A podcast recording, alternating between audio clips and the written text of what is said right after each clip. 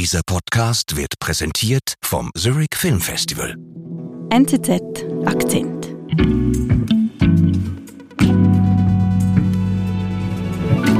Ja, hallo nach Berlin, hallo Revert. Hallo Malen, hallo nach Zürich. Du hast uns da eine ziemliche Räubergeschichte mitgebracht. Ja, in der Tat. Ich habe mich eigentlich in den letzten zwei Wochen mit nichts anderem beschäftigt. Meine Geschichte beginnt aber ganz harmlos mit einer Geburtstagsfeier. Die Feier findet statt in Hamm. Das ist eine Stadt in Nordrhein-Westfalen im Westen Deutschlands. Und dort feiert Aslan A. seinen Geburtstag. Er wird 58 Jahre alt. Und mit dabei ist ein besonderer Gast bei dieser Feier. Das ist Marc Herter, der Oberbürgermeister dieser Stadt, der Oberbürgermeister von Hamm. Und dort werden Fotos gemacht, es wird Kuchen gegessen. Und diese Fotos, die werden dann danach auf Social Media geteilt. Und da sieht man, wie der Oberbürgermeister, Marc Herter, mit dem Geburtstagskind Aslan A vor so einer Happy Birthday Girlande ähm, posiert und Aslan A bedankt sich nach der Feier auf Facebook bei Mark Herter beim Oberbürgermeister. Okay, wo liegt das Problem? Das Problem liegt äh, da, dass Aslan A. ein bekannter Sympathisant der Grauen Wölfe ist. Das sind türkische Rechtsextreme. Wie kommt es, dass ein SPD-Politiker sich im Umfeld der Grauen Wölfe, also türkischer Rechtsextremer, tummelt? Deutschlandredaktor Revert Hoffer über unheilvolle Kontakte.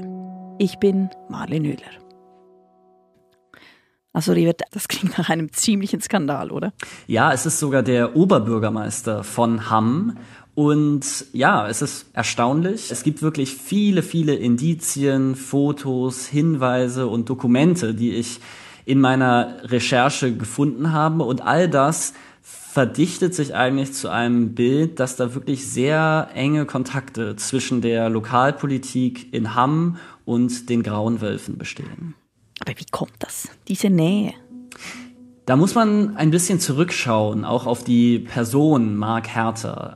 Dieser jetzige Oberbürgermeister, der ist von Haus aus Jurist, aber er setzt eigentlich schon seit seiner Jugend auf eine Karriere in der Politik. So mit 17 tritt er ein in die SPD in, in Hamm, wo er aufgewachsen ist. Zwei Jahre später wird er Chef der Jugendorganisation der Sozialdemokraten in dieser Stadt, wo etwa 180.000 Menschen leben. Und mhm. es heißt über ihn eigentlich, dass er doch sehr karrierebewusst ist. Er will eben in der Politik aufsteigen, er will hoch hinaus. Okay. Und wie packt er das an? Er war eben schon früh in der SPD in Hamm aktiv, ist da in den Stadtrat gekommen, dann wird er 2010 in den Landtag von Nordrhein-Westfalen gewählt. Da ist er noch relativ jung, nur Mitte 30, also für so einen Abgeordneten. Dann sitzt er lange im Landtag, wird sogar fast Fraktionsvorsitzender der Sozialdemokraten und 2020 will er dann Bürgermeister werden, Oberbürgermeister von Hamm. Mein Name ist Marc Herter. Ich möchte Ihr Oberbürgermeister. Hier hört man dann Marc Herter in seinem Wahlkampfvideo. Er sagt eben, er will Bürgermeister sein für alle Menschen in Hamm. Er will Wohlstand schaffen und er setzt auch auf das Thema Integration. Er setzt sich ein für eine buntere Gesellschaft in dieser Stadt. Unsere bunter werdende Gesellschaft. Gerade in Hamm ist das ein wichtiges Thema, weil diese Stadt ist stark migrantisch geprägt. Also etwa ein Drittel der Einwohner haben einen Migrationshintergrund und da stellen die Türken die äh, größte Gruppe mit fast etwa 30 Prozent.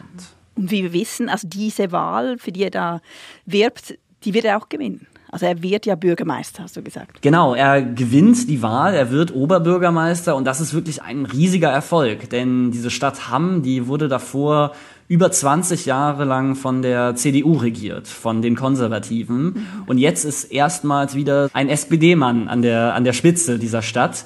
Und der Wahlsieg hat auch etwas damit zu tun, dass er eben bei diesen Wählern mit Migrationshintergrund gut angekommen ist. Er hat sich dort engagiert, besonders bei den türkischstämmigen Wählern in Hamm.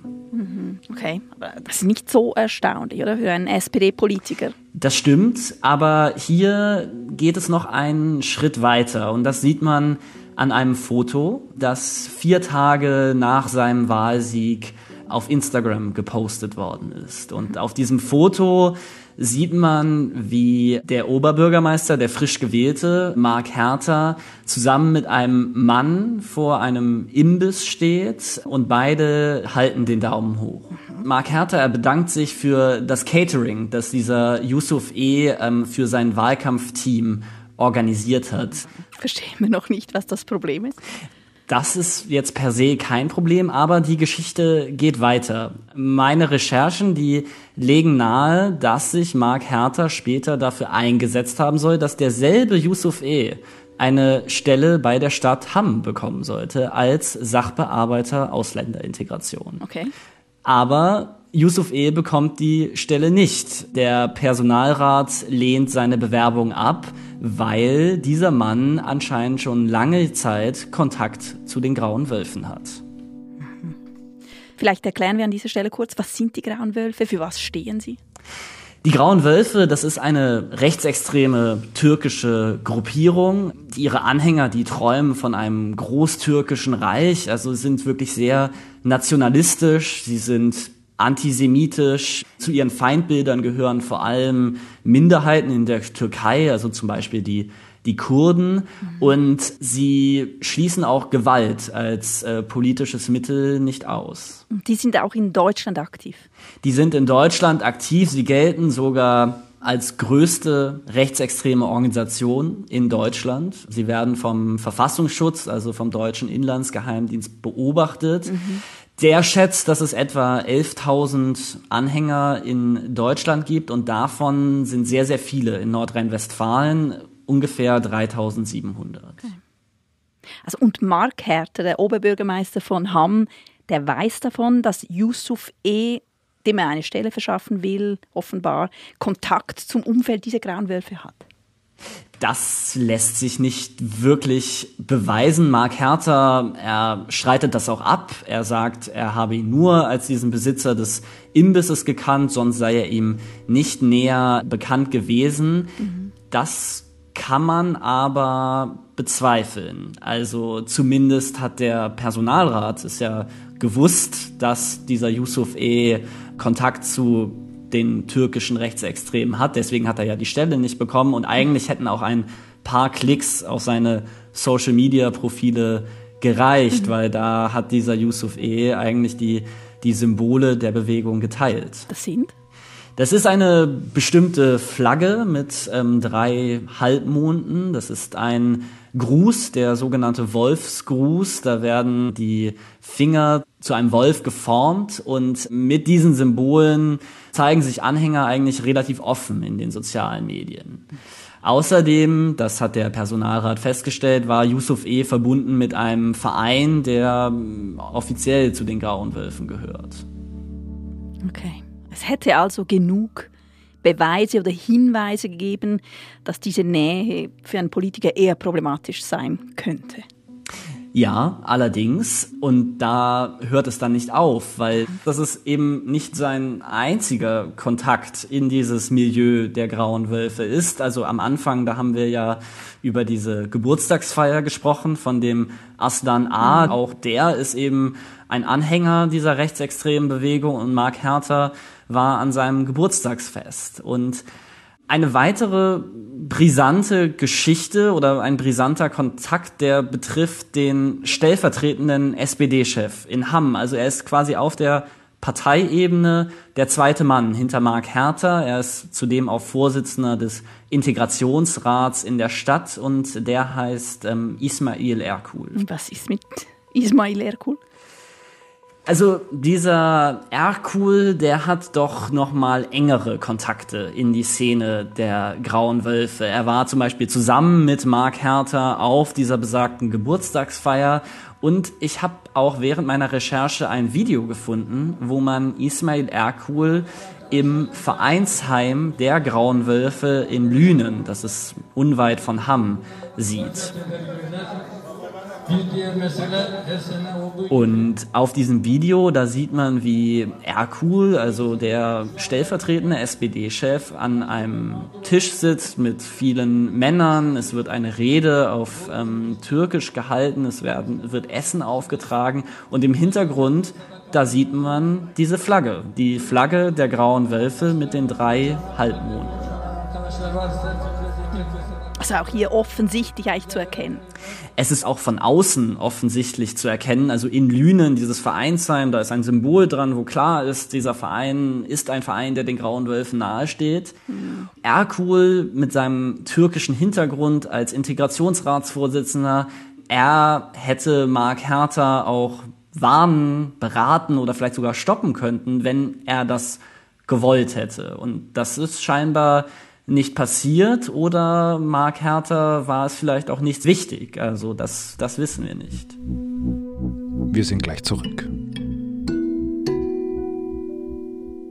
Am 19. Zurich Film Festival sehen Sie die Kino-Highlights der Zukunft als Premieren. In unserem Festivalzelt auf dem Sarsi-Lütte-Platz erwarten Sie zudem ein musikalisches Rahmenprogramm, höchster Kaffeegenuss und exquisite Afterwork-Drinks vom 28. September bis 8. Oktober. Tickets auf zff.com. Cause life is better with movies.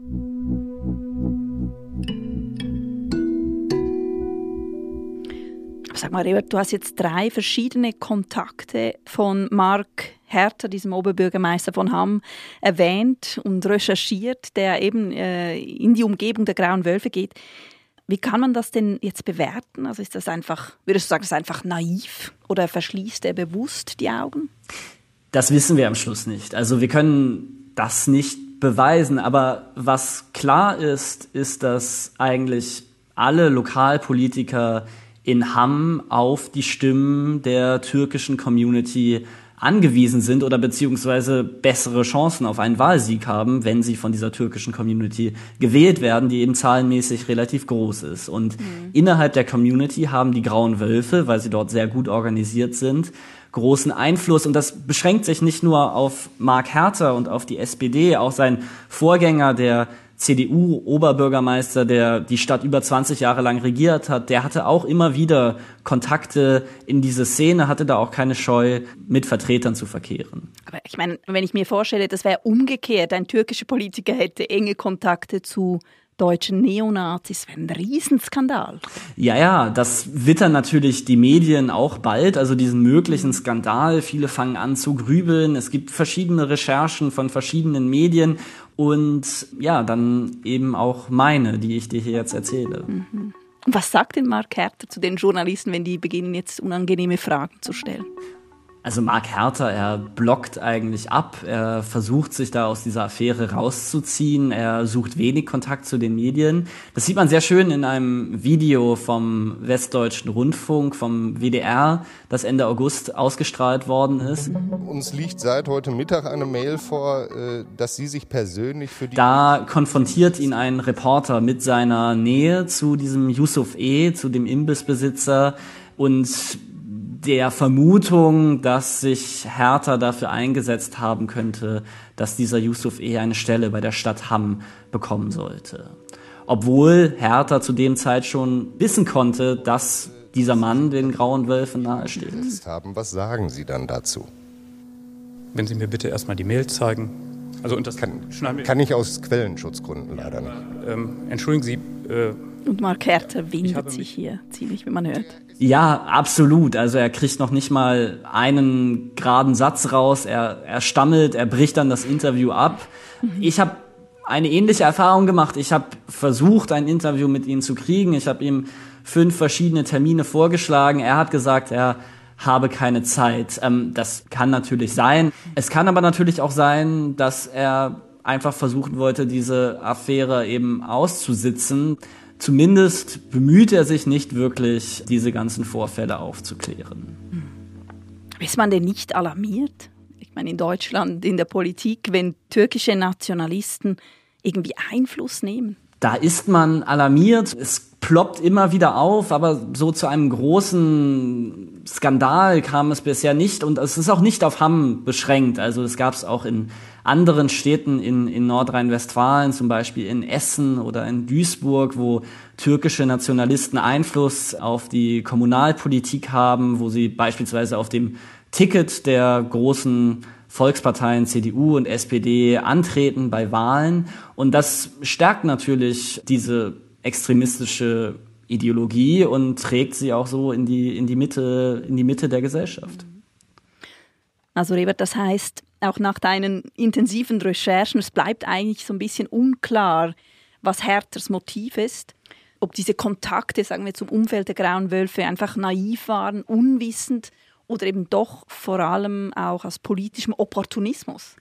Also ich glaube, eins muss man sagen, es ist sicher, dass Mark Herter diese doch menschenverachtende Ideologie der Grauen Wölfe nicht teilt. Das hat er immer wieder gesagt und ich glaube, da gibt es auch keinen Grund, ihm, ihm nicht zu glauben. Ja. Beweisbar ist es alles nicht. Ob er eben einfach nur sehr, sehr naiv ist, ob er einfach nicht wusste, auf was für einer Geburtstagsfeier er da gelandet ist, wer dieser Yusuf E. ist. Das finde ich ist allerdings ziemlich unwahrscheinlich. Also bei so einem professionellen Politiker, der schon so viele Jahre im Politikbetrieb ist, der muss so etwas eigentlich wissen oder wenn er es nicht weiß, dann macht er seinen Job nicht gut. Mhm.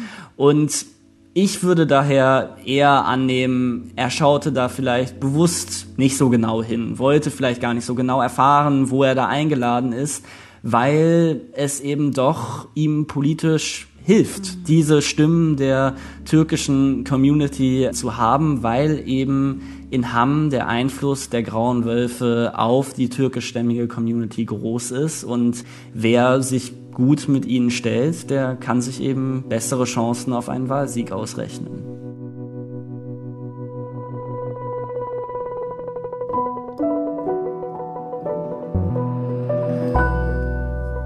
Lieber Revert, vielen Dank und liebe Grüße nach Berlin. Danke dir, Marlin. Das war unser Akzent. Produzentin dieser Folge ist Antonia Moser. Ich bin Marlene Oehler. Bis bald.